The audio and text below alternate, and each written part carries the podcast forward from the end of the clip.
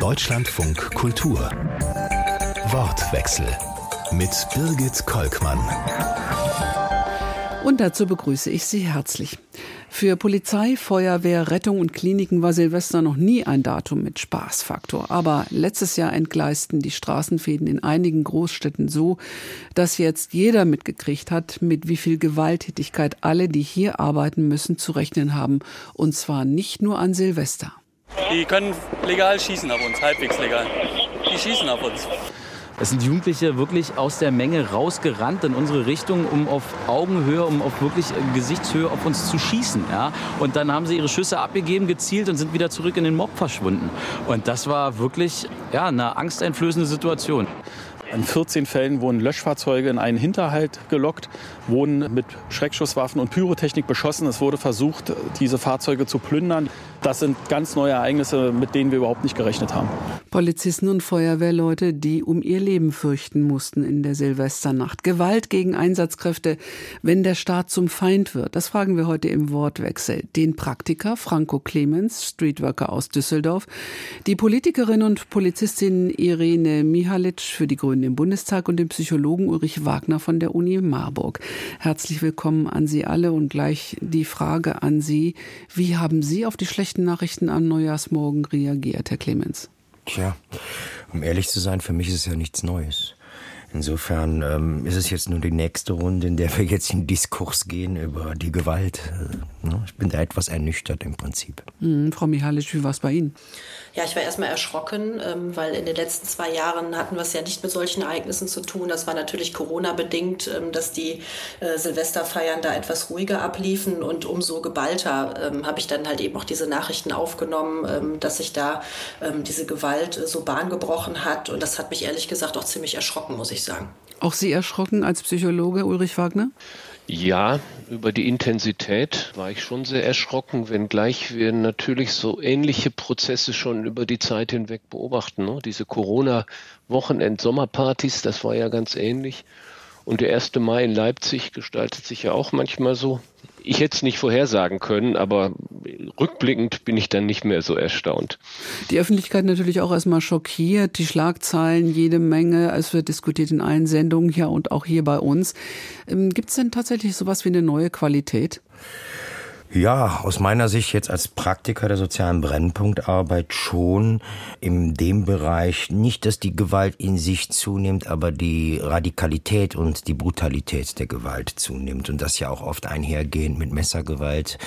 Äh, die Mitdiskutanten haben es ja schon erwähnt. Das ist ja nicht etwas, was jetzt ganz neu ist, sondern sich äh, zu den Corona-Loks schon äh, dargestellt haben, aber genauso gut zu den Party-Hotspots in den Großstädten. Ein Prozess, den wir seit einigen Jahren erleben. Und das ist tatsächlich eine neue Qualität Gewalt, die wir erleben, die Brutalität und insbesondere auch oft immer mit Einsatz von Messern. Frau Mihalic, der Ruf nach ähm, schärferen Gesetzen kommt natürlich auf dem Fuße nach solchen Nachrichten. Die Gesetze sind aber ähm, nach den Ereignissen der Silvesternacht von Köln vor sieben Jahren schon verschärft worden. Ähm, bringt das alles nichts? Ja, die sind nicht nur nach äh, Silvester in Köln verschärft worden, sondern auch äh, noch einige Jahre danach ist ja auch nochmal der Paragraph, der Gewalt gegen Einsatzkräfte ahndet, äh, auch nochmal angepasst worden. Und also wir haben uns damals als Grüne auch gegen diese Strafverschärfung positioniert einfach weil wir schon vorausgeahnt haben, dass es einfach wenig bringt. Und wir fühlen uns auch in gewisser Weise bestätigt, dass eben höhere Strafen da keine abschreckende Wirkung haben, was allerdings ähm, auf jeden Fall zu beklagen ist. Aber das hat nichts mit der Strafhöhe zu tun. Das ist das Vollzugsdefizit in dem Bereich. Also wir erleben ja oft, dass nach solchen Ereignissen eben die Strafe nicht, wie es eigentlich sein soll, auf dem Fuße folgt, äh, sondern dass sich halt eben die Verfahren eine gewisse Zeit hinziehen, bis kein äh, ja, zeitlicher Zusammenhang mehr zur eigentlichen Tat besteht. Und das ist etwas, ähm, was auf jeden Fall äh, schlecht ist, auch für die Wirkung von solchen Strafen. Und deswegen müssen wir da auf jeden Fall dieses Vollzugsdefizit angehen und da auch die Justiz entscheidend stärken. Die Justiz stärken, aber auch die Polizei. Die waren aber laut der regierenden Bürgermeisterin in dreifacher Stärke sowieso auf der Straße. Also mehr ging gar nicht. Sind es also mehr Leute geworden, die da tatsächlich auch randalieren und die Einsatzkräfte attackieren?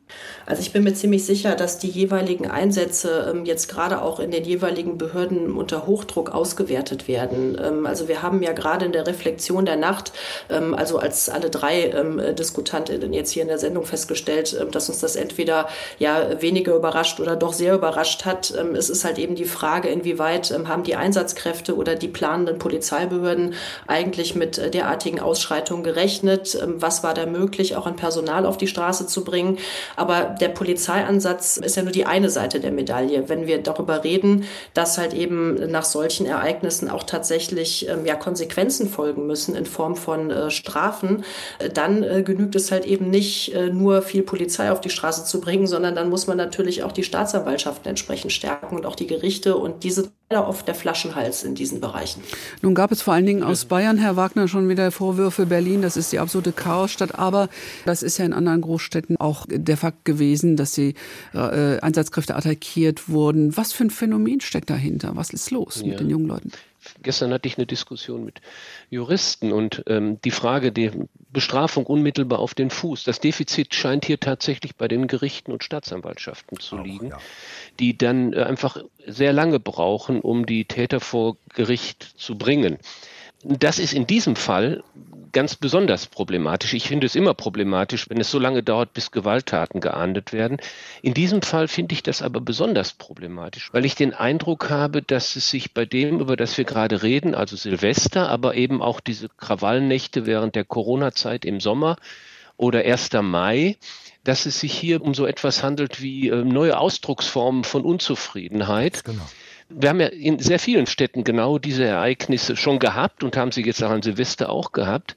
Und umso wichtiger wäre es, dass deshalb die Strafe unmittelbar auf dem Fuß folgt. Einerseits für die Täter selber, aber auch andererseits für die Community, die indirekt miteinander kommuniziert. Und da muss ein klares Zeichen gesetzt werden, dass sich sowas nicht bei uns als normales Verhalten einer kleinen Subgruppe von, von Tätern etabliert und wir nachher in Verhältnissen leben, wie es in Frankreich üblich ist, zum Beispiel PKWs anzuzünden. Mhm, Herr Clemens, ja. neuer Ausdruck von Unzufriedenheit. Wer ähm, ist da unzufrieden? Also erst einmal ganz kurz, ich bin auch der Meinung, dass sich bewiesen hat damit, dass die schärferen Strafen alleine nicht helfen. Ja, insofern die hat die ist nicht der Punkt, ne? Nein, nein, Unmittelbarkeit. Ich, ja, ja, Unmittelbarkeit. Da bin mhm. ich ganz bei Ihnen, weil ich das eben auch erlebe, zwischen angezeigter Straftat und der Verhandlung bis zu einem Jahr vergehen können. Das ist bei für einen jungen Menschen ist das eine Ewigkeit, der führt bis zu dem Zeitpunkt gar keine Konsequenz. Respektive natürlich haben wir das Jugendstrafrecht und auch ist es gut, dass Fehlverhalten von Jugendlichen und jungen Erwachsenen auch nach diesem Kriterium der, der pädagogischen Wirksamkeit von Urteilen ausgesprochen werden. Allerdings muss man das auch dann pädagogisch wertvoll machen. Also einmal Sozialstunden, ja, beim zweiten Mal, hm, da wird es schon enger, beim dritten Mal muss eine Konsequenz folgen. Hier sehe ich eben auch eine Problematik. Aber äh, viel wichtiger ist einfach jetzt unabhängig davon, wir müssen Ursachenbekämpfung, die müssen wir betreiben. Das hat ja Ursachen was, warum das so ist. Und da widmen wir uns nicht und wir arbeiten uns immer nur an der Oberfläche ab und müssen da einfach rangehen an die Ursachen. Welche Ursachen sind es Ihrer Meinung nach? Einmal durch die Runde bitte. Wir haben eine große Gruppe von jungen Menschen und jungen, jungen Erwachsenen Jugendlichen, die inzwischen unter prekären Lebensverhältnissen leben und sozial abgehängt sind. Einhergehend mit Bildungsarmut, mit einer Ghettoisierung, die auch eine eigene Welt dann aufmacht und sich dann eigentlich in ihrer Chancenlosigkeit und Perspektivlosigkeit dann auch ein anderes Weltbild zusammenzimmern. Und da haben wir auch natürlich auch gewaltverherrliche Leitbilder, wie in der, in der, in der, in der Underground-Hip-Hop-Kultur. Wir haben die Ego-Shooter, die Gewalt verherrlichen. Insbesondere ist die politische Anklage der Hip-Hop- und Rap-Kultur, die ist ja in sich, was die beschreibenden Umstände betrifft, richtig. Lediglich die Konsequenz ist die falsche, ja. Also, ne, also dann wird dann, statt zu propagieren, man müsste uns politisch engagieren, wird dann halt meine Gang und äh, alles Mögliche dann gefeatured bis hin zur Gewalt, auch gegen Polizei und dass man doch da sein Leben schützen müsste. Frau Mialic, wo, wo werden die Grenzen da überschritten, dass der vielleicht auch durchaus normale Protest Jugendlicher auch gegen Institutionen umkippt? Das sind ja alles auch keine neuen Phänomene, äh, mit denen wir es da zu tun haben. Und, ähm, und wir sehen halt eben jetzt die Auswirkungen nach solchen Ereignissen halt eben in einer geballten Form. Und ich bin eben so dafür, ähm, da halt eben auch verstärkt an die Ursachen heranzugehen, die leider in solchen Debatten ähm, häufig halt eben zu kurz kommen. Und naja, was, was Protestformen angeht, also darüber hatten wir ja auch in den vergangenen Wochen eine hitzige Debatte, als es um die Proteste der Klimabewegung ging. Das würde ich jetzt allerdings etwas anders einsortieren also ähm, natürlich gibt es äh, legitimen Protest. Ähm, es wird immer dann schwierig und eine Schwelle ist natürlich überschritten, wenn wir über Straftaten reden, insbesondere über Gewaltdelikte. Das ist eine Grenze, die darf meiner Ansicht nach nicht überschritten werden, wenn es um Protest geht. Aber wir reden ja jetzt hier nicht über Demonstrationen gegen dieses oder jenes, ja, oder für mehr Klimaschutz, sondern es ist etwas, was sich da Bahn gebrochen hat, ist ja Ausdruck von einer, naja, generellen Unzufriedenheit, von einer gesellschaftlichen Abgehängtheit und, ähm, und vielleicht auch von dem, was halt eben insbesondere junge Erwachsene, junge Männer ähm, vor allen Dingen auch, ähm, äh, die dieser Tätergruppierung zuzuordnen sind, ähm, ohnehin durchmachen, ja, beim Erwachsenwerden. Und ähm, das sind alles Probleme, mit denen müssen wir uns beschäftigen. Und was dabei wenig hilfreich ist, meiner Ansicht nach, ist, wenn jetzt im politischen Raum ähm, auf der einen Seite ähm, Strafverschärfungen gefordert werden, von denen wir wissen, dass sie nichts bringen, aber auf der anderen Seite eben auch diese Gewalt einer bestimmten Gruppe, zum Beispiel aus dem migrantischen Milieu, zugeschrieben wird, ähm, ohne andere Faktoren damit einzubeziehen. Ähm, das schürt eher noch Vorurteile und gießt Öl ins Feuer, anstatt zu löschen. Ja. Ulrich Wagner wir waren ja ganz schnell dabei, ähm, Beschreibungen der Täter als Erklärungen zu nehmen. Und da greife ich das auf, was Frau Michalic gerade gesagt hat. Es wird dann argumentiert, der Anteil der Täter sind ja fast nur Kerle. Äh, der Anteil der Täter, der migrantische Anteil der Täter sei überproportional hoch. Wurde gleich am 1. Ähm, Januar von vielen gesagt, 99 Prozent. Genau. Ja, Was nicht so stimmt. hoch ist er nicht. Em aber empirisch ist er nicht so hoch, mhm. zwei Drittel. Mhm. Aber auch da ist natürlich die interessante Frage. In Berlin-Neukölln sind zwei Drittel der 18- bis 28-Jährigen haben Migrationshintergrund. Also ob der Anteil jetzt tatsächlich überproportional hoch ist oder nicht, ist noch empirisch zu ermitteln. Aber was der viel wichtigere Punkt ist, das Stecken von Tätern in eine bestimmte Kategorie hinein, Migrationshintergrund, hilft überhaupt nichts. Was haben wir damit erfahren? Nichts. Was, was sind die Handlungskonsequenzen? Insofern ist Herrn Clemens völlig zuzustimmen. Wir müssen uns die Fragen stellen, was sind die Ursachen? Weil Intervention und Prävention funktioniert viel besser, wenn ich eine Vorstellung davon habe, was die Ursachen sind. Und da bin ich auch bei Herrn Clemens, was er zu Anfang gesagt hat. Wir haben es mit Menschen zu tun, die in prekären Lebensverhältnissen leben. Manchmal sehr prekär, wenn es tatsächlich Einwanderer sind und wenn es Einwanderer sind, die beispielsweise mit äh, Arbeitsverbot konfrontiert sind. Das sind ja Lebensbedingungen, die die Menschen im hohen Grade unzufrieden macht. Äh, es gibt den Fachbegriff der Desintegration an dieser Stelle und der trifft da tatsächlich zu. Aber wichtig, ich möchte das nochmal betonen, ist, wir müssen uns diese Lebenssituationen angucken, die dazu beitragen, dass plötzlich der Staat zum Feind wird. Und an denen müssen wir ansetzen. Diese Lebenssituationen mögen für Menschen mit äh, Migrationshintergrund häufiger gegeben sein als für Menschen ohne Migrationshintergrund, aber sie sind eben auch gegeben für Menschen ohne Migrationshintergrund. Diese Desintegrationserfahrung, dieses Gefühl, nicht mitmachen zu können, und da tritt man einem Staat gegenüber, der irgendwie was anderes ist, die Mächtigen da oben, rechtfertigt dann gegen die Repräsentanten des Staates, vor allen Dingen Polizei, aber auch Feuerwehr und interessanterweise sogar Rettungskräfte, vorzugehen und die eigenen Normen aufzumachen. Kann man diese Leute, Herr Clemens, überhaupt noch erreichen, die dann schon auf die Straße gegangen sind und sogar Rettungskräfte mit Feuerlöschern bewerfen? Ja, kann man. Aber ich würde gerne mhm. noch mal dazu stellen, es passiert jetzt hier genau das, was ich eigentlich immer die letzten Jahre zu den Diskussionen erlebt habe. Wir sind uns auf der fachlichen Ebene, sind wir uns ganz schnell einig, was die Hintergründe betrifft, weil wir auf der Mainstream-Medienebene immer die Polarisierung auf die Gewalt als solches, ohne die Hintergründe zu beleuchten, damit leben müssen. Das passiert hier gerade wieder. Vor allem, ich fand es auch sehr wichtig, es ist nicht die Herkunft äh, eines Menschen, wenn er sich hier so derartig, sagen wir mal, über die Stränge bewegt. Vor allem, wo wollen wir denn den Begriff der Migrationshintergrund mal aufhören? Bei der zweiten, bei der dritten, vielleicht bei der vierten Generation. Ich erlebe doch, dass hier die dritte Generation von Einwanderern, äh, die sehr gesittet hier mit uns zusammengelegt haben, uns jetzt hier von der Stange springen. Und da sind eben auch die Fragen, wo haben wir denn da eigentlich versagt in unserer Politik? Und ja, ich kann die als Sozialarbeiter beziehungsweise mobiler Streetworker, kann ich die abholen. Ich kann die überall abholen. Die Frage ist nur, wo, wo entführe ich sie denn danach hin? Mhm. Ja, ich muss sie ja irgendwo hin entführen. Ich muss ihnen ja eine Perspektive eröffnen, die mal, sagen wir mal, das Leben in ihrem Milieus, ob es nur ein Drogenmilieu ist, ja, oder klein Kleinkriminalität, Alltagskriminalität ist, da herausholt, sodass sie dann aber auch selber auf eigenständige Füße kommen, ohne abhängig sein äh, von Transferleistungen. Wenn der Vater schon Transferleistungen bekommt, die Mama, die Family und der geht arbeiten im Niedriglohnsektor, dann möchte sich irgendwie mal Geld für den Führerschein ansparen oder für eine eigene Wohnung, ja, da wird ihm das gleich über den gesamten Sippenhaft sozusagen wieder abgezogen. Der kommt auf keine Füße und der frustriert irgendwann. Ne? Da ziehen sie ihm dann alles wieder ab über die, äh, Gesamtgeld und das ist eine Perspektivlosigkeit, die wir für manche junge Erwachsene da aufmachen, die, ja, die steigen uns aus. Ich muss sie irgendwo hin entführen. Ja, die Frage ist, wo müssen wir da auch schon anfangen? Also wie früh muss das losgehen? Eigentlich im Kindergarten? Ja, Prävention, diese Prävention ist eine Mehrgleisigkeit. Die, die fängt natürlich sehr früh an. Und die sollte in Schulen anfangen, äh, in Kindergärten klar auch, aber in Schulen sollte sie schon mal anfangen und respektive das geht ja da so weit, dass man auch in die Brennräume die, die, die Streetworker mit reinnimmt, also auf Augenhöhe in der Ordnungspartnerschaft, aber eben auch in den sozialen Netzwerken virtuelles Streetwork mit einführt, weil wie die meisten Konflikte bahnen sich heute in den sozialen Netzwerken eigentlich War das an. auch Silvester wieder so, dass die sozialen Netzwerke praktisch so Brandbeschleuniger waren? Ja, mit Sicherheit wird so mhm. gewesen sein. Ich war jetzt an den einzelnen Hotspots nicht dabei, aber ich kenne es aber aus den Kölner Verhältnissen. Ich weiß, dass sich bestimmte Gruppierungen dann teilweise sogar da verabreden. Und wir wissen es auch aus meinem Arbeitsbereich in Düsseldorf, also Altstadt haben wir ja auch äh, Streetworker tätig. Die wissen ganz genau, welche Pappenheimer wann wo ankommen und dass es da auch gegebenenfalls Verabredungen gibt, ein bisschen Bambule zu machen. Mhm. Ja. Frau Mialic, fehlt es eigentlich in allen Bereichen, also von der Kinderbetreuung bis zu den Jugendlichen im Streetworker-Bereich in den Institutionen, Institutionen am Personal?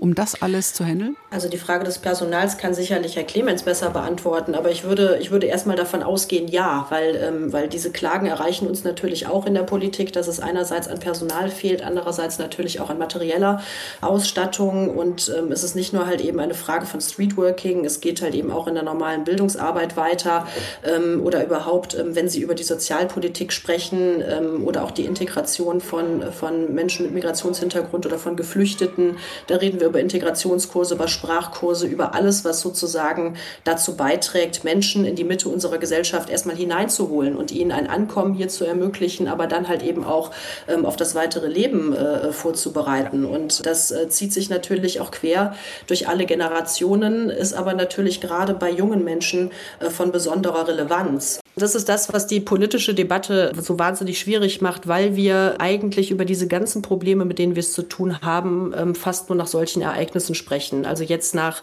diesen Silvesterereignissen oder zum Beispiel nach anderen ähm, Vorfällen. Und ähm, ja, und dann sind natürlich die Antworten, die da geäußert werden, immer ganz simpel. Also in Bezug auf Menschen mit Migrationshintergrund, äh, dann werden diese Menschen Integrationsverweigerer genannt oder es werden Strafverschärfungen gefordert oder eben andere Dinge. Aber wir reden halt eben zu wenig über die Komplexität der Probleme, mit denen wir es zu tun haben und zu wenig über die Ursachen und vor allen Dingen auch zu wenig darüber, was wir politisch ähm, halt eben dagegen tun können. Weil das sind natürlich auch die Antworten, die es erfordert. Ähm, das sind ja alles langfristige Maßnahmen. Wenn wir heute unsere Sozialpolitik verändern oder zum Beispiel auch im Bereich der Jugendprävention Dinge machen, dann zeigen sich die er Erfolge oder Ergebnisse vielleicht auch erst nach mehreren Jahren. Man kann ja nicht erwarten, eine politische Antwort zu finden und äh, auf Knopfdruck ist dann im nächsten Jahr alles wieder gut. Ähm, das wird ja so nicht funktionieren. Und das macht halt die Auseinandersetzung im politischen Raum so wahnsinnig schwierig, ähm, weil da die Leidenschaft meist nicht besonders groß ist, eben auch über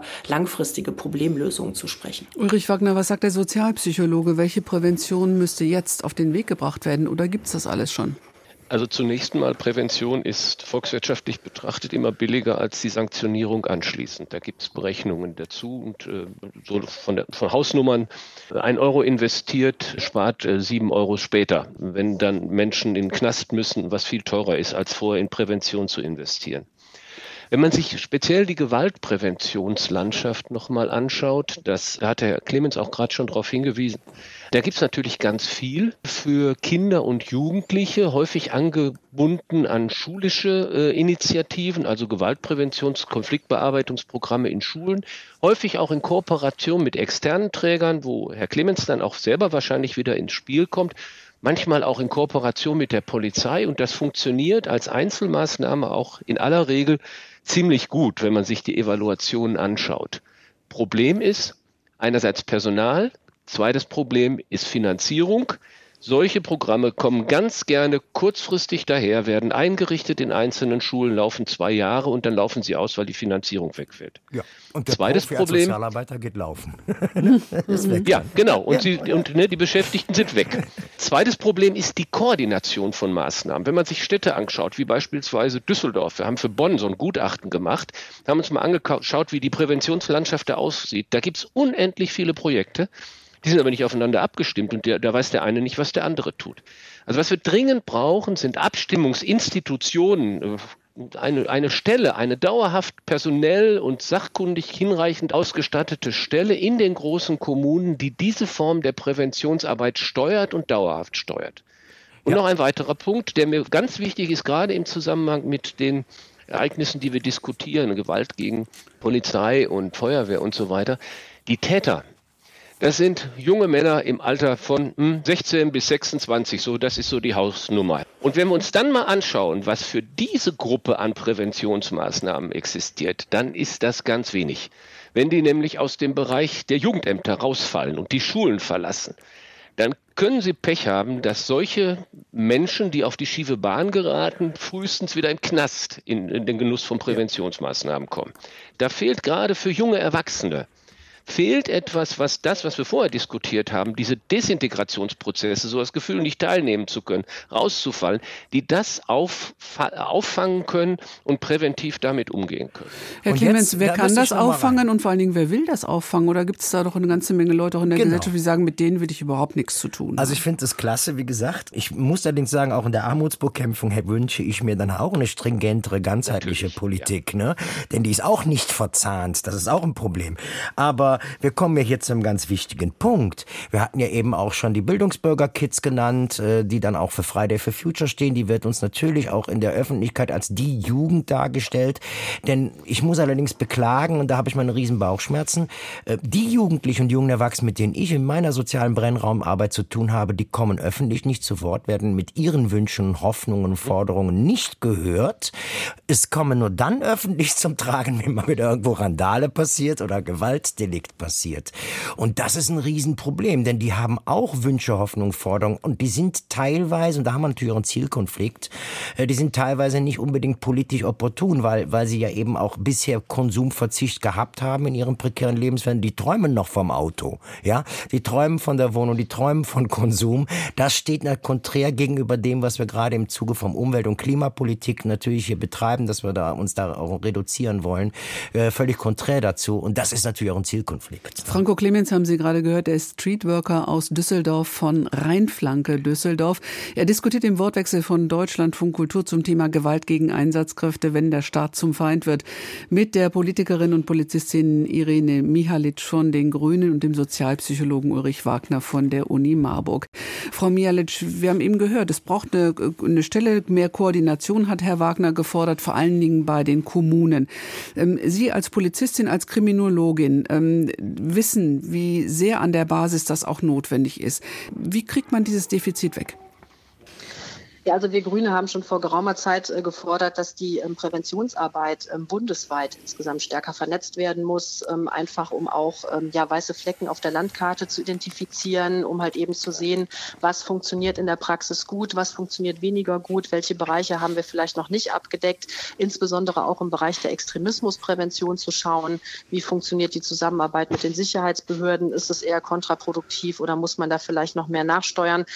Das sind alles ähm, Defizite, die müssen wir selbstverständlich beheben. Und ähm, da bedarf es auf jeden Fall wesentlich mehr Koordination. Was allerdings auch meiner Ansicht nach wichtig ist, und das ist gerade, wenn wir ähm, also halt eben auf diese Menschen blicken, ähm, die jetzt auffällig geworden sind in der Silvesternacht oder auch in dieser besonderen Altersgruppe, die wir eben angesprochen haben. Was ähm, ich jetzt mal aus meiner Perspektive als äh, frühere Polizistin sagen würde, ist, dass gerade in diesen Milieus es häufig auch an ähm, ja, positiven Erfahrungen mit der Polizei fehlt. Also wenn diese Menschen Erfahrungen mit der Polizei oder mit der Staatsmacht machen, dann ist es halt eben häufig negativ. Aber so wie das vielleicht andere ähm, Jugendliche kennenlernen, ja, wenn der Dorfpolizist mal in die Schule kommt, ja, oder Genau. wenn sie zum Beispiel eben wahrnehmen, ach, die Polizei ist eine Institution, an die kann ich mich wenden, wenn ich ein Problem habe, ja. Das sind eben Erfahrungen, die machen diese Menschen halt eben sehr, sehr häufig nicht. nicht. Und äh, da kann natürlich auch, auch gerade im Bereich der Polizeiarbeit noch viel mehr gemacht werden, indem es da einfach auch bessere Konzepte gibt, äh, die Polizeiarbeit halt eben bürgernäher macht mhm. Ähm, und vor allen Dingen damit eben auch vielleicht gemeinsam mit äh, Streetworkern wie, wie Herrn Clemens, ja, ähm, halt eben äh, die Polizei eben auch gezielt ähm, und eben nicht anlassbezogen ähm, in solche Milieus hineingeht. Und es gibt da auch ganz wunderbare Beispiele mit, mit Kontaktbeamten, äh, die ganz gezielt halt eben auch äh, ja, äh, migrantische Milieus aufsuchen zum Beispiel und da auch eben auch gezielt den Kontakt zu jungen Leuten suchen. Das sind alles Beispiele, äh, die sich auch wirklich bewährt haben in der Praxis, die wir aber auch dringend ausbauen müssen und natürlich auch mit der anderen Präventionsarbeit vernetzen müssen. Mhm. Herr Clemens, Vielleicht kann ich da gerade ein mhm. Beispiel ähm, ergänzen. Ja. Es gibt in Bremen gibt es gerade ein Projekt, wo junge Polizistinnen und Polizisten in der Ausbildung mit äh, Menschen mit Migrationshintergrund zusammengebracht werden. In ganz profanen Freizeitangelegenheiten, die spielen zusammen Fußball. Es gibt in Hessen ein, ein Programm der Präventionsarbeit in Schulen, das heißt Prävention im Team. Und das heißt deshalb so, weil in diesen Teams, die also den Leitungsteams bei dieser Präventionsarbeit zwei Lehrkräfte beteiligt sind, eine Mitarbeiterin des Jugendamtes und eine Polizistin und ein Polizist, wo genau das gemacht wird. Beispielhaft die Polizei einer möglichen Problemgruppe etwas näher zu bringen. Man muss natürlich sehen, wir haben auch eine falsche Entwicklung gehabt. Wir haben in vielen Städten die Polizei wieder zentralisiert. Wir sind mhm. weggegangen von dem klassischen Dorfsheriff. Und für mich als Streetworker, genauso wie einen Bezirksbeamten, ist es halt eine Form von Beziehungsarbeit zu, zum Klientel, um da auch Befriedungsarbeit mitzuleisten, weil der hat eine ganz andere Informationslage als jemand, als Polizist, der irgendwie mal, weil er ist irgendwo ein bisschen Stress, kommt dann ins Viertel reingefahren, vielleicht auch noch im ganzen, mit dem ganzen Mannschaftswagen. Der macht mehr Kollateralschäden Schäden als die eigentlichen Probleme zu lösen, die auf der Beziehungsebene schnell gelöst sind. Also ich als Streetworker kann da mit zwei, drei Telefonaten ganz schnell einen Konflikt deeskalieren. Äh, und wenn man einfach als Außenstehender kommt, ist einem das so nicht möglich. Die zweite Sache ist, wenn wir schon über Sozialarbeit sprechen, dann brauchen wir vernünftige langfristige Finanzierung. Und diese ganzen Projektfinanzierungen der letzten Jahre, wo gute Leute dann eingeladen werden, was aufzubauen und nach zwei Jahren ist die Finanzierung wieder weg, damit kriegt man keine Profis mehr hinterm Ofen gerückt. Da braucht man mal einen langen Atem. Ne? Aber wenn wir jetzt mal auf Konzepte schauen, ähm, wir fangen ja nicht bei Null an, die auch funktioniert haben. Beispiel Berlin, 1. Mai, Kreuzberg, Neukölln. Bürgerkriegsähnliche Zustände waren das. Das ist inzwischen was anderes, heißt Maifest, also mein Fest. Da machen die Nachbarschaften mit, da ist ganz offensichtlich auf der Beziehungsebene und der Kooperation mit der Polizei etwas passiert. Was kann man daraus lernen und übertragen? Ja, im Grunde genau das. Ne? Also, weil, wenn wir uns einmal anschauen, diese Problemgruppe, die jetzt auffällig wird, wie kann die eigentlich üblicherweise ihre Freizeit gestalten? Wir sind doch mittlerweile so organisiert, dass Freizeitgestaltung für Jugendliche und junge Erwachsene weitgehend kommerzialisiert ist. Richtig. Und die Gruppe, über die wir reden, wo finanzielle Mittel nicht so äh, leicht zur Verfügung stehen, was bleibt denen über? Sie treffen sich, wenn es warm ist, draußen in den Städten und was passiert? Es kommt zu Beschwerden der Anwohnerinnen und Anwohner wegen Lärm und wegen Vermüllung und irgendwann eskaliert die Situation dann so weit, dass die Polizei gerufen wird und dann gibt es möglicherweise auch noch tätliche Auseinandersetzungen. Was wir brauchen, was ich damit sagen will, ist Partizipationsmöglichkeiten zu schaffen und das betrifft jetzt auch wieder den 1. Mai, tatsächlich teilnehmen zu können, den öffentlichen Raum auch für eine Gruppe zu öffnen, als dass diese Gruppe gleichberechtigt hier mit beteiligt werden kann, auch mitgestalten kann, das haben wir in unserer Stadtplanung eigentlich nicht drin. Wir haben immer diese Kollision zwischen Anwohnern, gut, äh, finanziell gut ausgestatteten Menschen, die den öffentlichen Raum für sich in Anspruch nehmen und diese Jugendlichen, die über diese finanziellen Mittel nicht verfügen, die werden dann abgeschoben irgendwo hin, aber das führt nur dazu, dass die Probleme verschoben werden durch Verdrängung, dann kommen die Beschwerden woanders her. Wir haben überhaupt keine Stadtplanung die die Bedürfnisse dieser problematischen Gruppen ernsthaft ins Auge fasst. Und damit kommen wir ja, entschuldige, dass ich mal reinfalle. Das ist ja das, was mit der, was ich als atmosphärische Gestaltung des öffentlichen Raums sehe. Ja, also es ist ein Unterschied, ob ich jetzt einen Streetworker rumlaufen habe, der auch eine Vertrauensebene hat oder einen Bezirksbeamten, der, der dort rumläuft, oder wie ich auch meine Feste gestalte. Ich kann also mit der Gestaltung auch von Festivitäten, ja. kann ich einen großen Einfluss auf die Stimmungslage innerhalb des Viertels oder des Quartiers nehmen, indem ich ich mich da äh, mehr oder weniger bewege. Fehlt es da aber insgesamt auch an ähm, Toleranz seitens weiter Teile in der Bürgerschaft, die sich eben dann genau gestört fühlen? Ich sag mal was sehr altmodisches. Wenn die Städte kaum Möglichkeiten haben, das Feiern in den Städten im öffentlichen Raum zeitlich zu beschränken, sind Beschwerden von Bürgerinnen und von Anwohnerinnen und Anwohnern morgens um vier Uhr wegen Lärm nicht unberechtigt. Wir haben ein Problem dort an der Stelle der, der Koordination solcher, solcher ja. Sachen. Und der kulturellen, fehlenden kulturellen Teilhabe, ne? wie Sie schon gesagt ja. haben. Der hat nicht die Kohle, in die Kneipe reinzugehen ne? oder in, in, in die Disco, weil er, wenn er jeden Abend, weil das kostet ja sehr viel Geld. Ne? Das hat sich also, ein Stück der Partykultur hat sich also in den öffentlichen Raum verlegt, bis hin, dass sie dann an den Kiosken rumstehen. Und klar, wenn dann irgendwie 50 Jugendliche jeden Abend am Kiosk rumstehen, dann gibt es irgendwann Stress mit der Nachbarschaft. Das liegt, äh, und das bis dann spät in die Nacht, nicht bis ja. 12 Uhr oder so, sondern das setzt sich dann fort und da gibt es dann auch erhebliche Schwierigkeiten, beispielsweise für die Städte, Alkoholverkauf einzuschränken, weil das Landesgesetz ja. ist. Dann kommt noch Rauchverbot dazu, dann bleiben sie lieber vor der Türe und, und, und, und, und. Aber ist insgesamt tatsächlich nicht ein großes Unverständnis von, von beiden Seiten möglicherweise da, dass jeder in dem, was er möchte, oder sich entfalten möchte, eine Berechtigung hat? Ja, Konflikte bestehen ja manchmal auch objektiv, nicht nur in der falschen Sicht aufeinander. Und ich kann diejenigen verstehen, die feiern wollen. Ich kann aber auch diejenigen verstehen, die schlafen wollen. Und hier gibt es einfach objektiv betrachtet einen Konflikt. Ich bin so alt, dass ich mich noch erinnern kann, dass es Sperrstunden gab. Ich als Jugendlicher habe, glaube ich, genauso viel gefeiert wie die Jugendlichen heute. Aber unsere Feierzeit war weiter nach vorne verschoben. Wir begannen früher zu feiern. Und das hatte die Folge, dass zumindest von eins bis fünf oder sechs Anwohnerinnen und Anwohner einigermaßen geschützt waren. Aber solche, solche Formen des Management braucht man und solche Maßnahmen brauchen natürlich auch Mut auf Seiten der Politik. Nun hat aber niemand was gegen Feiern und sicher auch nichts dagegen, dass junge Leute sich ausprobieren müssen, dass sie auch kontra sein müssen und auch vielleicht provozieren. Das Problem ist doch, und darüber reden wir ja jetzt hier auch in der Silvesternacht, ist es eskaliert, weil dann Einsatzkräfte wirklich höchst gewalttätig angegriffen worden sind und möglicherweise auch mit einkalkuliert wurde, dass da Menschen wirklich zu Tode kommen. Und da sind doch bestimmte Regeln nicht mehr in Kraft. Oder? Ja, aber dann gehen wir nochmal den Schritt zurück und sagen, okay, damit hat man die Jugendlichen in den öffentlichen Raum gedrängt, durch das, was wir eben gesagt haben, mangelnde kulturelle Teilhabe und da entzieht sie sich der Sozialkontrolle.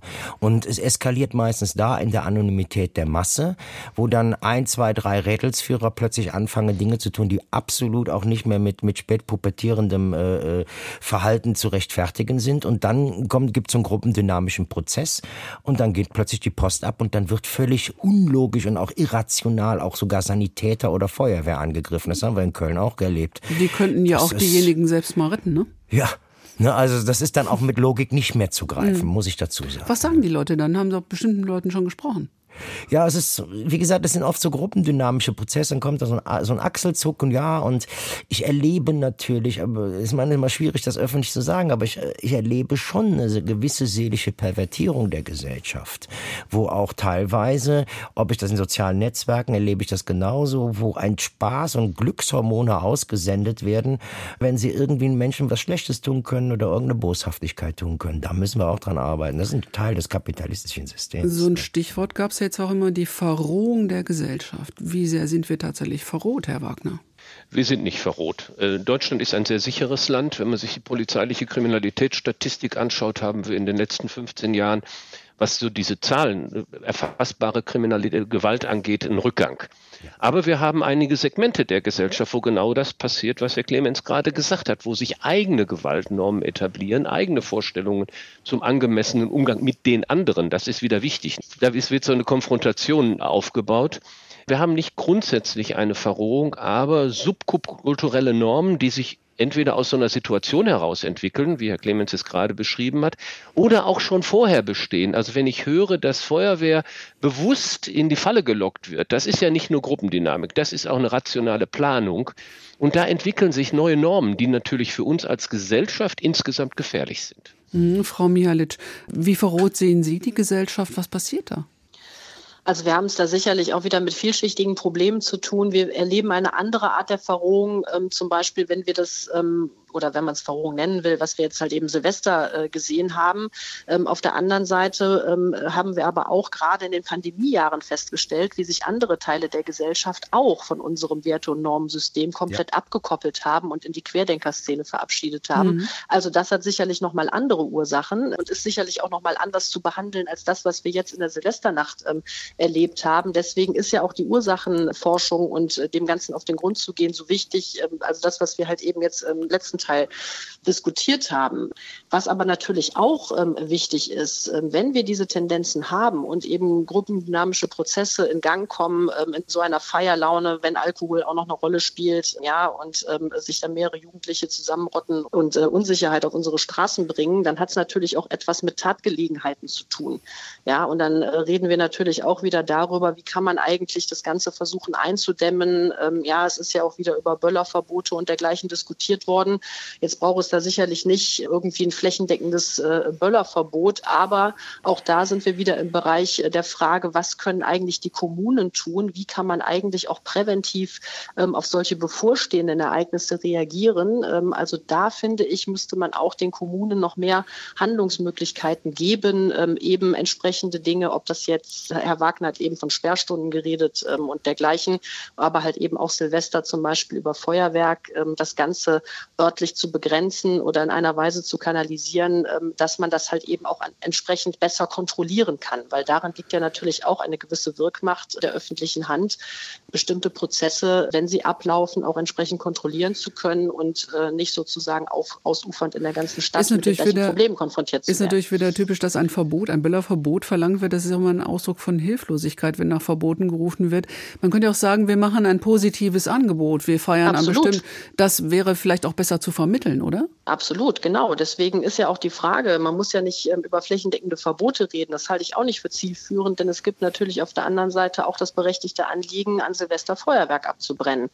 Und ähm, die anderen Aspekte, die damit zu tun haben, die muss man jetzt nicht diskutieren in dem Fall, was äh, Feinstaub und Umweltbelastung angeht. Aber wir haben als Grüne auch schon äh, in der Vergangenheit uns mit diesem Problem befasst und halt eben gesagt, es braucht eben mehr Rechtssicherheit bei den Kommunen, zum Beispiel entsprechende Zonen auszuweisen. Dort, wo Feuerwerk möglich möglich ist, dort, wo es nicht möglich ist. Ja, und dann kann man natürlich auch ähm, ordnungspolitisch ganz anders äh, mit solchen Lagen ähm, umgehen. Dann können sich auch Einsatzkräfte ganz anders vorbereiten, ähm, wenn sie halt eben dann in solche Einsätze geschickt werden. Ähm, auch dann kann man wiederum die ganzen Konzepte, die damit zu tun haben, ähm, darauf anpassen. Sie haben eben als Positivbeispiel ähm, das Maifest genannt. Ja, auch das ist ja eine solche Entwicklung, wo man halt gesagt hat, okay, wir nehmen das jetzt mal planerisch in die Hand, wir lassen es nicht einfach laufen, sondern zum Beispiel auch die Fanprojekte bei, den, in, bei der Randale in den Fußballstadien, das war ja Oder auch ein so, Riesenthema. Ganz, ne? Mhm. ganz genau, das ist auch ein Riesenthema, aber auch das, aber auch äh, all dem liegt ja zugrunde, dass man sich eben konzeptionell Gedanken macht, aber dann eben auch ordnungspolitische Handlungsmöglichkeiten eröffnet. Und darum geht es halt eben Silvester natürlich auch. Nun ist ja bei diesen Silvesterprotesten die Emotionen sehr hochgegangen, weil das Thema so irre viele Bereiche angeht. Also bei Böllerverbot geht es ja auch nicht nur um die Knallerei oder um eine latente Bewaffnung, die das ja auch darstellt. Da geht es auch um Umweltschutz, um Tierschutz, um Menschenschutz, um genau. äh, das Thema kommt damit hinein. Dann sprechen wir über ähm, junge Männer mit Migrationshintergrund. Dann sagt dann Psychologe wie Ahmad Mansour, ja, ja, da müssen wir auch drüber reden, auch wenn es vielleicht nicht politisch korrekt erscheint. Tatsächlich sind da junge Männer bei, die im Polizeistaat groß geworden sind und die den demokratischen Staat als schwach schwach erleben, das spielt ja alles damit rein. Und vor der Komplexität dieser Fragen könnte man tatsächlich, ich sag mal, als normaler Bürger kapitulieren. Das ist genau die, die Schwierigkeit in der Debatte. Und wir als Politik, so sage ich es jetzt mal ganz, äh, ganz flapsig, dürfen mhm. aber vor der Komplexität eben nicht kapitulieren. Umso bedauerlicher ist ja, wie die Debatte eben von mancher Seite geführt wird. Dann sind auf der einen Seite ist halt eben die Migrationslage schuld. Ja, auf der anderen Seite wird halt eben gesagt, ja gut, wenn wir die Böller verbieten, ist auch alles in Ordnung. So einfach ist es halt eben nicht. Und deswegen ist es natürlich wichtig, dieser Komplexität Rechnung zu tragen. Aber Sie sprechen einen wichtigen Punkt an man darf die Bürgerinnen und Bürger ja damit nicht alleine lassen. Ja, und man muss, äh, deswegen finde ich, in dieser Debatte auch wirklich einen vernünftigen Ton anschlagen, indem man halt eben wirklich auch dieser Komplexität ein Stück weit Rechnung trägt, die Dinge erklärt, ja, auf der einen Seite, aber auf der anderen Seite eben auch Handlungsmöglichkeiten aufzeigt. Und äh, wir haben ja jetzt auch schon einiges davon diskutiert, was man alles tun kann im präventiven Bereich, aber auch im mhm. repressiven mhm. Bereich, Stichwort Stärkung der Justiz. Aber das sind Dinge, die müssen natürlich dann auch passieren. Sie haben gerade gesagt, man darf die Bürger damit nicht alleine lassen. Herr Clemens und Herr Wagner, muss man umgekehrt auch fragen, darf man die Bürger auch nicht aus ihrer Verantwortung entlassen? Sprich, sind wir nicht alle mit damit verantwortlich, dass wir Menschen, die am Rande stehen, besser mit reinnehmen? Oder dass wir mindestens mal im Gespräch bleiben? Herr Clemens? Ja, dem kann ich natürlich nur zustimmen. Ne? Dann bleibt ja nichts anderes übrig. Ich habe einen anderen Punkt, wenn ich darf. Klar. Ich erlebe schon, unabhängig jetzt von Statistiken, von Gewaltstatistiken, schon, dass wir eine zunehmende Verrohung im, äh, von verbaler Gewalt, psychischer Gewalt im Alltag haben und auch in den sozialen Netzwerken. Genauso im Bereich von Extremistik, politischem Extremismus oder religiösem motivierter Gewalt. Im Gegenzug der Staat mit einer strukturellen Gewalt, mit immer härteren Strafen, bei Ordnungswidrigkeiten zur Durchsetzung von Politik, äh, die bei vielen Bürgerinnen keine eigenen Einsichten produzieren. Bis hin das, und das hat die Kollegin ja auch gesagt, ähm, die Gewalt sich ja auch in anderen Bereichen hier oder sagen wir mal die kurze Lunte bemerkbar macht als psychosozialer Stress, ob es im Verkehr ist oder wie auch immer, oder in, in einer Respektlosigkeit gegenüber den Repräsentanten des Staates oder auch einem Sachbearbeiter im Jobcenter. Ich sehe schon, dass wir hier als Gesellschaft anfangen, ähm, ähm, ja durch die Polarisierung, da sind die Medien nicht unschuldig dran, schon eine gesellschaftliche Stimmung aufgemacht haben, die es einfach härter macht. Da sind wir beim Punkt, Herr Wagner, ähm, doch eine Verrohung, doch extremistischeres Verhalten. Bürgermeister, Kommunalpolitiker, Mord am Bürgermeister, ähm, Herr Lübcke, Attentate von Halle, von Hanau und so weiter, Reichsbürgerszene, Wutbürgerszene, Querdenker, hassbasierte Kriminalität ist auch so ein Terminus, den ich jetzt in der Vorbereitung gelesen habe. Da ist doch eine Menge passiert in die negative Richtung, oder? Ich habe eigentlich Ihre Frage auf die wir uns jetzt gerade beziehen, äh, so verstanden, nimmt das Ausmaß an physischer Gewalt in unserer Gesellschaft. Dann verrohen wir auch immer weiter. Das ist aber eine andere Frage. Das ist ich, ich, ich glaube, das, das müssen wir in der Diskussion mhm. auch, das müssen wir in der Diskussion auch streng auseinanderhalten. Wir machen viel so Präventionsprogramme, dann gehen wir in Schulen rein, machen Angebote, was wir tun können. Und wir sind immer ganz streng. Es geht um die Vermeidung physischer Gewalt und deren Ursachen. Und wenn wir in die Schule reingehen und das nicht so streng machen, da ist spätestens die dritte Wortmeldung von einer Lehrerin. Und im Übrigen bei uns in der, in der Turnhalle ist auch immer alles so angeschmiert und die Kleiderhaken sind abgebrochen. Wenn wir die Diskussion so ausweiten, wird sie extrem diffus. Deshalb habe ich vorhin geantwortet, das Ausmaß an physischer Gewalt in unserer Gesellschaft nimmt nicht zu, ausgenommen in einzelnen Segmenten unserer Gesellschaft. Dass andere Formen von schlechtem Umgang miteinander möglicherweise zunehmen. Das kann ich ehrlich gesagt nicht beurteilen. Ich warne aber ein bisschen davor. Aristoteles hat schon vor 3000 Jahren gesagt, früher war alles besser. Wir müssen ein bisschen aufpassen, nicht in so eine Falle hinein zu geraten, dass wir eine andere Form des Redens von jungen Leuten immer gleich als Aggression betrachten. Die Umgangsformen ändern sich, der Auffassung bin ich auch. Ob ich das jetzt insgesamt als eine Verrohung sehen möchte, kann ich nicht wirklich endgültig sagen. Müssten wir das Ganze eigentlich ein bisschen auf einen ja, okay, Punkt mhm. eingehen, mhm. den Sie vorhin angesprochen haben. Sie haben gefragt, können wir die Politik eigentlich äh, immer nur alleine lassen mit der Prävention solcher Formen von Aggression und Gewalt? Äh, müssen die Bürger nicht auch was tun? Ja, bin ich der Auffassung. Ich bin aber auch der Auffassung, dass die Politik auch nicht versuchen darf, alles alleine zu machen. Es gibt im wissenschaftlichen Bereich viele, viele Kenntnisse über die Ursachen solcher Ereignisse, über die wir gerade reden.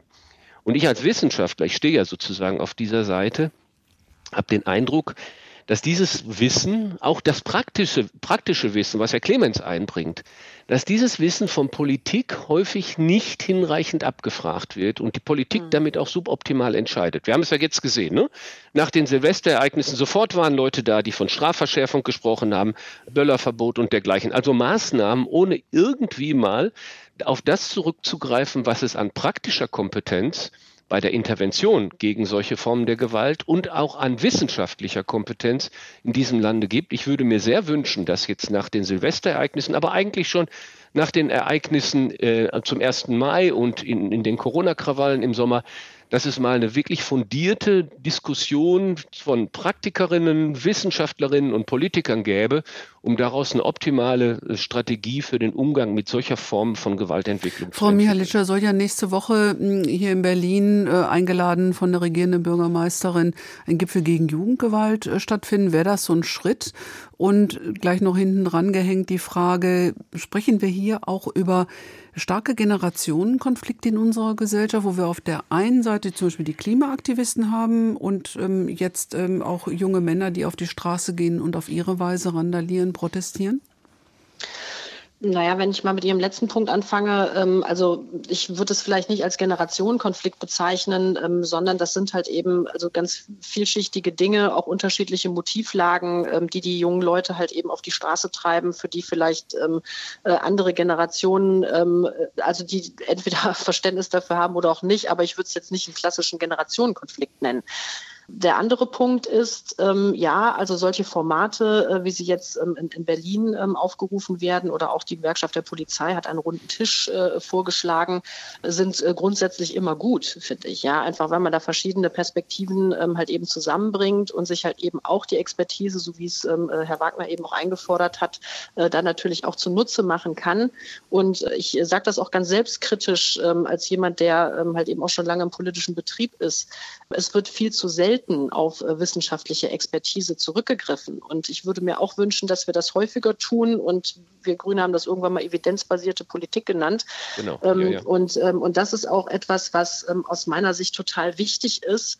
Leider, und ähm, das soll jetzt kein Wehklagen sein, ähm, fun funktionieren politische Debatten halt eben ähm, häufig anders. Ja, also wenn man sich da halt eben auf die differenzierte Wissenschaft bezieht, dann wird einem häufig ja vom politischen Mitbewerber vorgeworfen, äh, dass man lieber mit mit Wattebäuschen wirft, anstatt die volle Härte des Rechtsstaates ähm, auszurollen.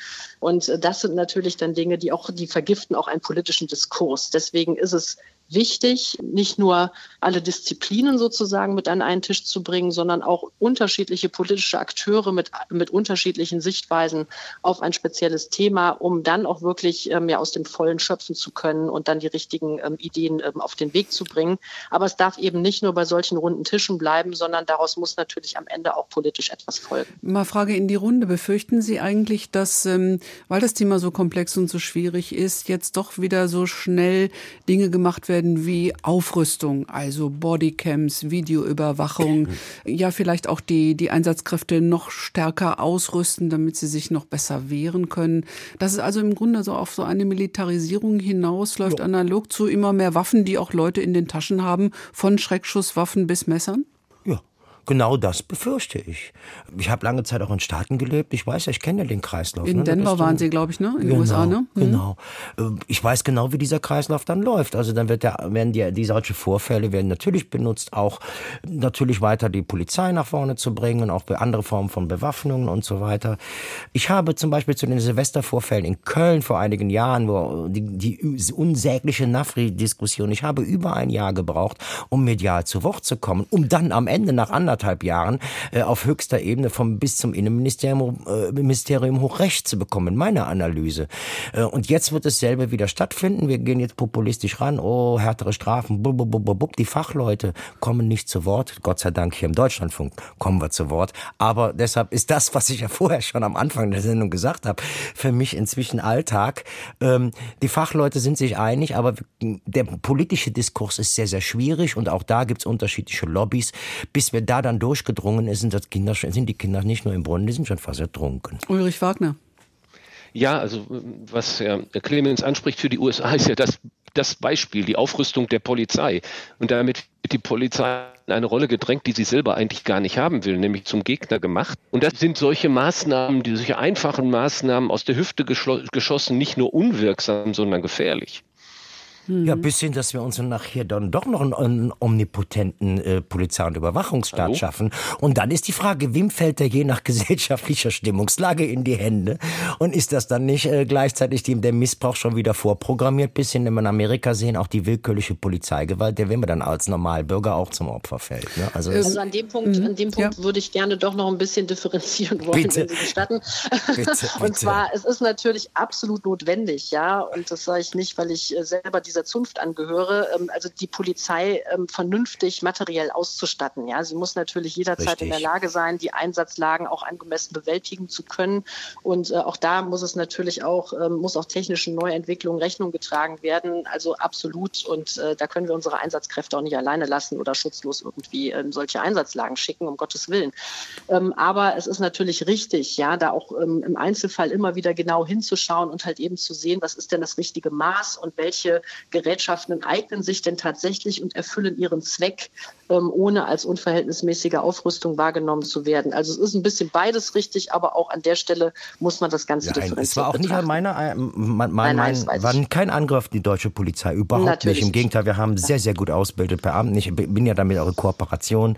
Ausnahmen mhm. besteht in jedem Job auch mal eine Regel, aber da können wir sehr zufrieden sein in Deutschland. Mir geht es nur um die Frage, welche Konsequenzen ziehen wir aus diesen Vorfällen? Und ich habe eben Richtig. keine Lust, hier auch noch im Prinzip einem rechten Gedankengut äh, das Wort zu reden, indem ich hier immer mehr einen autoritäreren Staat fordere, der mit immer drakonischeren Maßnahmen herangeht, aber die Ursachen nicht bekämpft. Hm? Vielleicht, vielleicht eine kurze Abschlussrunde. Ähm, was befürchten Sie denn, wenn wir die Probleme nicht in dem Sinne angehen, wie wir sie hier jetzt äh, im Deutschlandfunk Kultur äh, differenziert besprechen konnten miteinander? Wenn also wieder das Thema wie jetzt in Berlin in den Wahlkampf der Wiederholung für die Abgeordnetenhauswahl gezogen wird, äh, mit den entsprechenden Polarisierungen und Forderungen nach dem harten Staat, der ganzen Härte des Gesetzes, wie das immer so schön heißt. Was befürchten Sie für die Problemlage? Was passiert dann? Naja, die Probleme werden sich verschärfen. Also das, äh, wenn wir die, die Probleme, ähm, die wir gerade ausführlich diskutiert haben, äh, nicht in ihrer Differenziertheit und in ihrer Zielgerichtetheit ähm, angehen, dann werden sie sich verschärfen. Wir erleben ja jetzt schon, dass die Debatte mitten in den Wahlkampf gezogen wird. Anders kann ich mir so manche populistische Forderung gar nicht erklären. Ähm, aber auch äh, nach einer solchen Wahl wird, wie das leider auch üblich ist, Gras über die Sache gewachsen sein. Und dann stehen oder dann sehen wir uns sozusagen wieder den nächsten genau. Ereignissen genau. entgegen und äh, dann wird wieder etwas passieren und dann fangen wir die gleiche Debatte wieder von vorne an, ähm, verpassen dabei aber vielleicht auch wichtige Schritte, ähm, diesen Entwicklungen wirklich entgegenzuwirken. Und ich finde, das darf äh, nicht passieren, sondern wir müssen wirklich in aller Konsequenz an diese Problemlagen ran und zwar auf allen Ebenen. Herr Clemens, Politik mit der Feuerpatsche und die Konsequenzen? Konsequenz, ja eine Gesellschaft, wir diskutieren viel über die Zukunft. Äh, welcher Gesellschaft wollen wir denn in Zukunft leben? Also ich sage immer, äh, die sauberste Luft äh, hilft uns nichts, wenn die gesellschaftlichen Rahmenbedingungen so sind, dass die Leute ja daran ersticken. Ne? Sie sind seit vielen Jahrzehnten schon in der, in der Straßenarbeit, Streetwork. Hm. Sind Sie noch optimistisch? Ja, ich äh, habe große, ja, andersrum, also die ganze Inflation und so weiter, das hat jetzt also meine, meine Vision der Armutsbekämpfung doch ziemlich nach hinten geschmissen. Ich war ja jetzt sehr froh, dass es das Bürgergeld gibt und Hartz IV mal abgeschafft werden soll. Es ist natürlich noch lange nicht aus meiner Perspektive das, was es sein sollte, aber da ist man natürlich auch durch die Koalition, die man eingegangen ist, auch von Seiten der Grünen, ist man natürlich zu Kompromissen genötigt. Ähm, aber ich bin etwas pessimistischer geworden wieder muss ich schon sagen. Also ich befürchte eher, dass es eskalieren wird an bestimmten Bereichen der Gesellschaft. Und der Sozialpsychologe, Herr Wagner, was sagen Sie? Also ich habe die Befürchtung, dass wir eine, wenn wir eine solche falsche Diskussion weiterführen, vor allen Dingen eine Diskussion, in der wir Sündenböcke schaffen. Es sind nur Menschen mit Migrationshintergrund und implizit steht dahinter in Klammern und eigentlich müssen wir die loswerden, mhm. dass wir damit das gesellschaftliche Klima massiv verschärfen und diejenigen, die wir auf diese Art und Weise auch zu Unrecht adressieren, die reagieren ja auch darauf. Damit tun wir nicht nur nichts, sondern wir versch äh, verschärfen den Prozess. Und das finde ich extrem leichtfertig. Dankeschön. Ulrich Wagner war das ähm, Sozialpsychologe von der Uni Marburg hier in der Diskussion im Deutschlandfunk Kultur zum Thema Gewalt gegen Einsatzkräfte, wenn der Staat zum Feind wird. Er diskutierte mit Franco Clemens, Streetworker von Rheinflanke aus Düsseldorf und der Politikerin und Polizistin Irene Mihalic von den Grünen. Dankeschön für Ihre Diskussion hier bei uns und ich hoffe, wir haben tatsächlich auch ein bisschen diese Diskussion mit ähm, fachlichen Informationen nach vorne gebracht. Deutschlandfunk Kultur. Wortwechsel. Überall, wo es Podcasts gibt. Und in der DLF Audiothek.